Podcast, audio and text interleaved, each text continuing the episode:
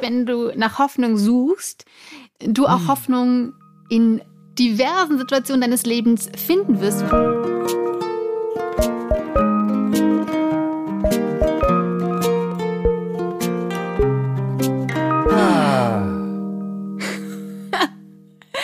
Ein leicht.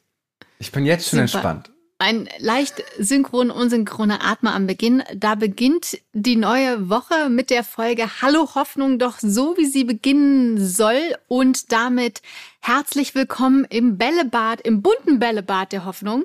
Wir hoffen, dass wir euch heute ein bisschen äh, mit Hoffnung abholen können aus dem Spieleparadies. Und äh, ja, seid ihr, seid ihr auch so gut drauf wie wir? Also Finn, ich frage, kann nur dich fragen. Bist Eines Tages ja, eines Tages werde ich ein, ein Trinkspiel machen, wo ich jedes Mal, wenn wir im Podcast dann Hoffnung sagen, einfach ein Korn trinke. Uh. Um dann mal zu sehen, ob ich das durchhalte 20 Minuten lang. Ja, ich finde, dann machen wir eine Special. Weil jetzt hätte ich ja theoretisch schon fünf Intus.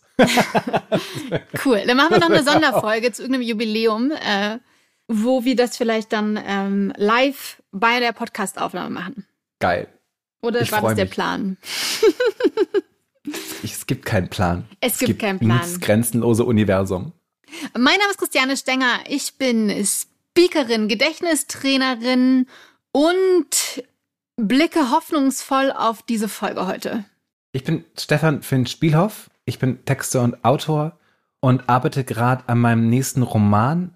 Und obwohl der Arbeitstitel ein anderer ist, heißt das Dokument auf meinem Desktop immer noch Lux. Oh. Lux. That's it. Keine, keine Spoiler. Einfach nur Aussagen meiner eigenen äh, Faulheit. Ich muss an dieser Stelle sagen, dass auf deinem ersten Buchcover deines ersten Romanes ein Fuchs zu sehen ist, nicht wahr?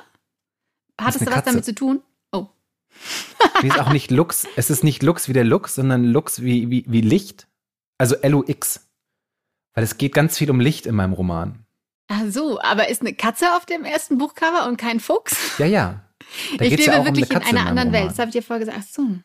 Schau, in meiner Welt. Aber es wäre auch witzig gewesen, wäre es ein Lux gewesen. In meiner Welt ist ein Fuchs drauf. Ich bin total verwirrt. Ja, Sie sehen, ich Sie glaube, sehen, liebe ja auch, Zuhörerinnen, wir sind ja verwirrt. Auch, das ist ja auch äh, so Buch interpretieren. Da kann man ja, es gibt ja eigentlich keine richtige Antwort. Ja, wenn für das für dich ein Fuchs ist, dann ist es halt ein Fuchs. ich kann damit sehr gut ja. leben. An dieser Stelle möchte ich zum was Thema Fuchs und Lux und Lux mit X angeht, äh, erwähnen, dass ich ziemlich enttäuscht bin von Kinderbüchern, in denen häufig der DAX auftaucht. Und man lernt ja auch im ABC schreiben lernen, D wie DAX. Und dann dachte ich als Kind, hey, es wird mega geil, es wird eine Welt mit DAXen und es wird alles großartig. Und 30 Jahre später sitzt du da, hast noch nie einen DAX gesehen, die Welt geht unter. Und ich mache einen Podcast über die Hoffnung. Und ohne DAX. Ich bin wütend. Ich bin wütend, dass der DAX in Kinderbüchern so getan wird, als ob der DAX eine große Rolle spielt im Leben und dass alles gut und glücklich wird. Aber das ist auch nur in meiner Welt so. Das stimmt gar nicht. Ich erinnere mich gerade nur an ein Video von einem DAX, der ja im, äh, im Englischen Honey Badger heißt, wenn mich nicht alles täuscht. Und der ist, glaube ich, ein Hornissennest oder so oder ein Bienennest und es wird so sehr schön drüber synchronisiert, wie der so sagt, äh, wie der so ganz rotzig immer die Bienen beleidigt.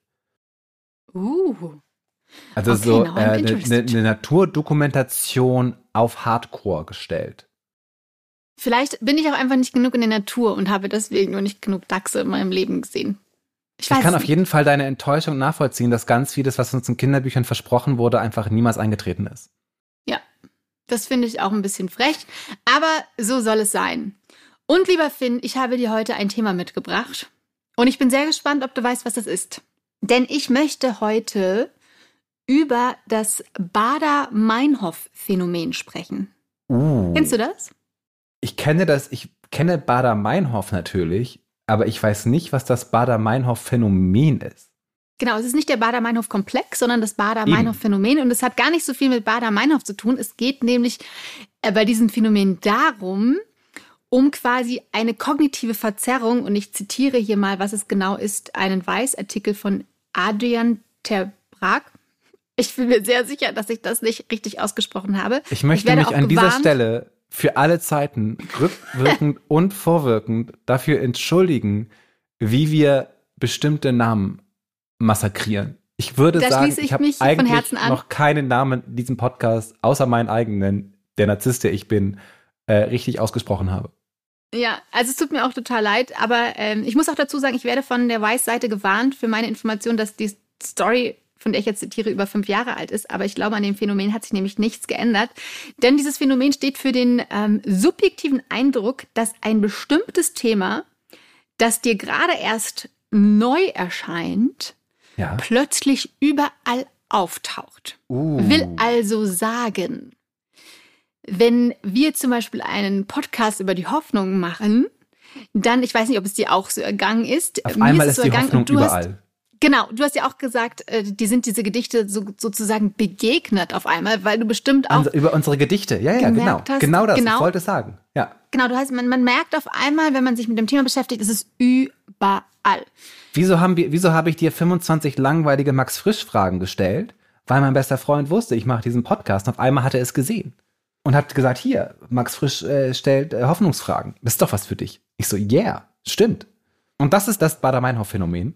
Genau, man liest zum Beispiel einmal auch den Namen Oscar Wilde und dann taucht er in den nächsten Tagen überall auf. Oder du willst dir ein gelbes Auto kaufen und siehst auf einmal überall gelbe Autos. Oder es gibt es im NLP-Sprech, glaube ich, heißt es auch retikulares Aktivierungssystem, was, äh, also ich bin jetzt kein NLP-Experte noch Fan. Auf jeden Fall vereinfacht ist das Phänomen auch, kannst du quasi dir jetzt quasi mal kurz die Hand vor die Augen halten oder noch einfach die Augen einfach schließen Ja. und dann gucken äh, im Raum, was du alles Rotes siehst. Und dann schaust du, Ja. was siehst du alles Rotes? Und hast du viel Rotes gesehen? Nee, Nee? Hast du was Blaues gesehen? nee. Und jetzt äh, halt nochmal die Augen zu und äh, such nach was Blauem. Wie viel Blaues siehst du? Ich glaube, ich habe einfach nichts Blaues in diesem Zimmer. Okay, dann hast du einen schlechten Hintergrund. Auf jeden Fall, uns fällt natürlich das auf, äh, worauf wir geprimed sind. Priming ist auch so ein Jetzt Wort, fällt mir natürlich auf, wo ich die Augen wieder aufgemacht habe, dass überall rot ist in meinem Zimmer.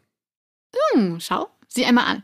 Also wenn wir eben geprimed sind auf etwas, dann fällt uns eben natürlich das sofort auf und man schließt eben darauf, dass es eben so eine kognitive Verzerrung ist, weil unser Gehirn einfach im Alltag ungefähr schätzungsweise 90 Prozent aller Sinneseindrücke einfach ähm, nicht beachtet, weil wir sind da so komplett Wow. überfordert. Man kann auch gar nicht, es sind bestimmt Milliarden Eindrücke pro Sekunde und unser Gehirn muss ja irgendwie filtern. Und wir haben eben, unser Gehirn ist ja, besteht ja aus über 100 Milliarden Gehirnzellen. So viele Sterne hat unsere Galaxie, die Milchstraße. Also es ist ganz faszinierend. Die sind alle miteinander verbunden, diese Gehirnzellen. Und wenn wir eben über irgendwas nachdenken, dann sind gewisse Gehirnzellen aktiviert, also bestimmte Muster. Und unser Gehirn hat, um mit diesen ganzen Informationen klarzukommen, sich eben so eine Technik ausgedacht, dass es super ist im Muster erkennen. Und deswegen teilt es eben alles, was wir sehen, ganz schnell wird es einsortiert und wenn es eben nicht wichtig ist, dann wird es eben nicht beachtet oder so. Und wenn wir jetzt aber geprimed sind auf was Rotes oder was Blaues oder auf Oscar Wilde oder auf die Hoffnung, dann fällt uns das auf einmal halt auch im Alltag überall auf und dieser Typ, äh, nachdem dieses Phänomen benannt ist, weil er angeblich vor über 20 Jahren Terry Mullen hieß er, glaube ich. ich wahrscheinlich habe ich irgendwas falsch gesagt und ihn auch falsch ausgesprochen. Auf jeden Fall meinte er, er wurde darüber. dann ja, wir wurden, er wurde dann tagelang quasi von Bader-Meinhof verfolgt, weil ihm überall Bader-Meinhof begegnete. Und deswegen hat er dieses Phänomen nach Bader-Meinhof benannt. Aber ich glaube, wir alle haben auch schon so eine alltägliche Erfahrungen, die wir mit diesem Phänomen verbinden. Ging es dir auch es so? gibt Hast du einen etwas? Text von Sigmund Freud, über den du auch in deinem, äh, in Sag niemals Nietzsche gesprochen hast, wo er über das Unheimliche redet. Das ist ein Podcast, den ich mit Samira El-Wazir mache. Mhm. Richtig. Und da habt ihr darüber geredet, ich erinnere mich gerade, ähm, dass Freud panische Angst vor der Nummer 62 hatte.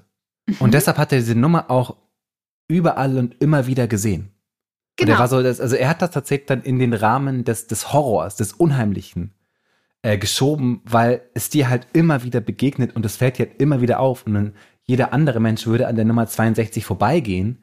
Freud hätte es halt gesehen, weil er so darauf geprimed ist, dass ihm die 62 als, als, als Todesnummer begegnet.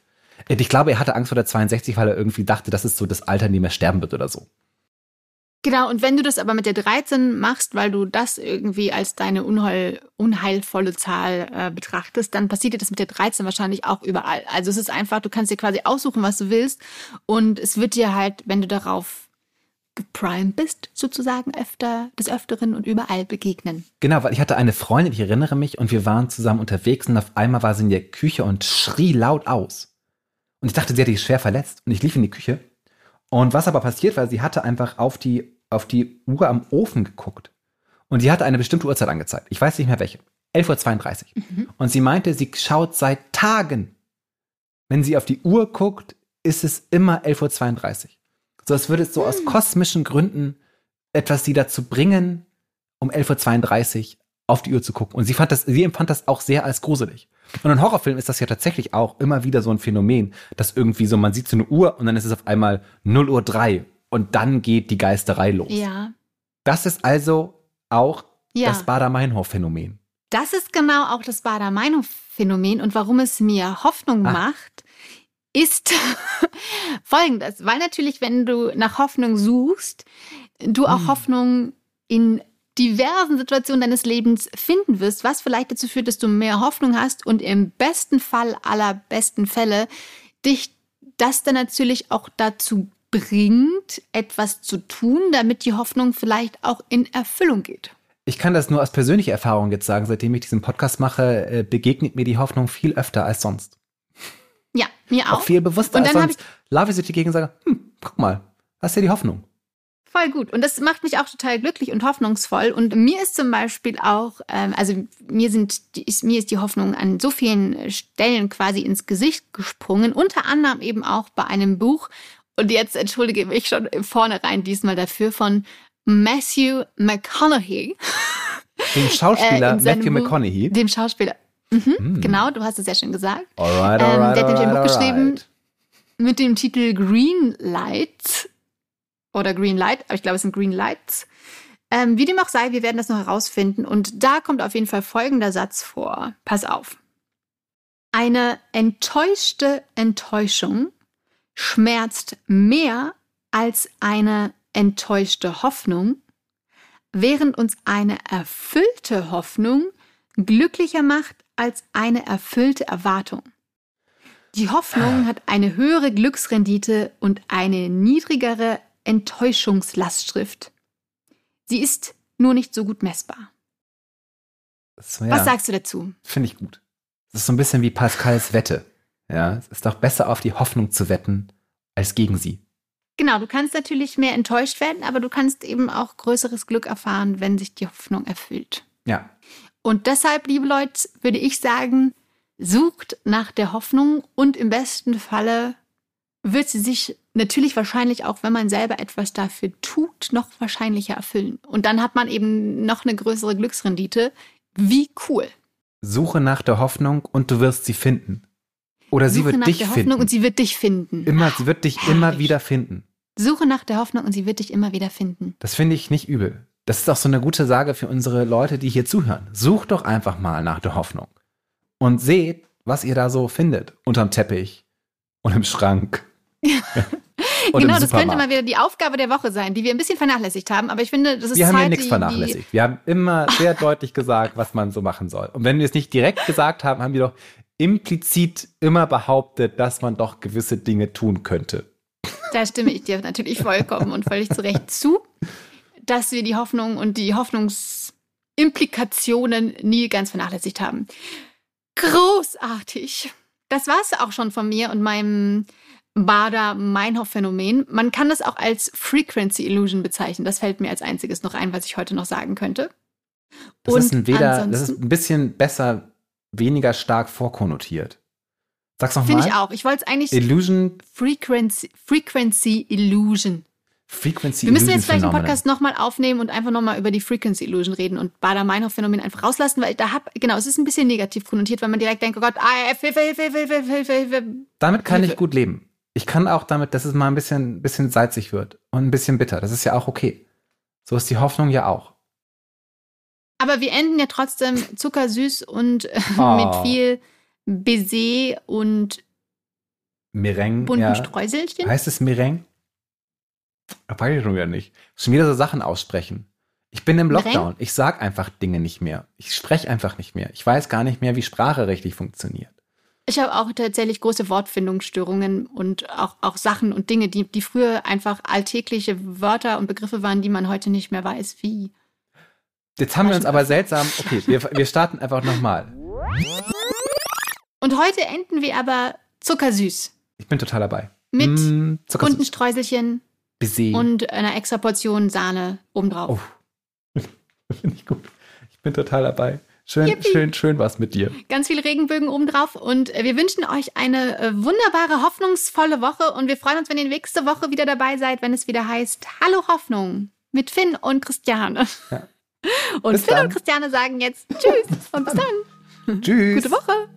Tschüss. Bye, bye.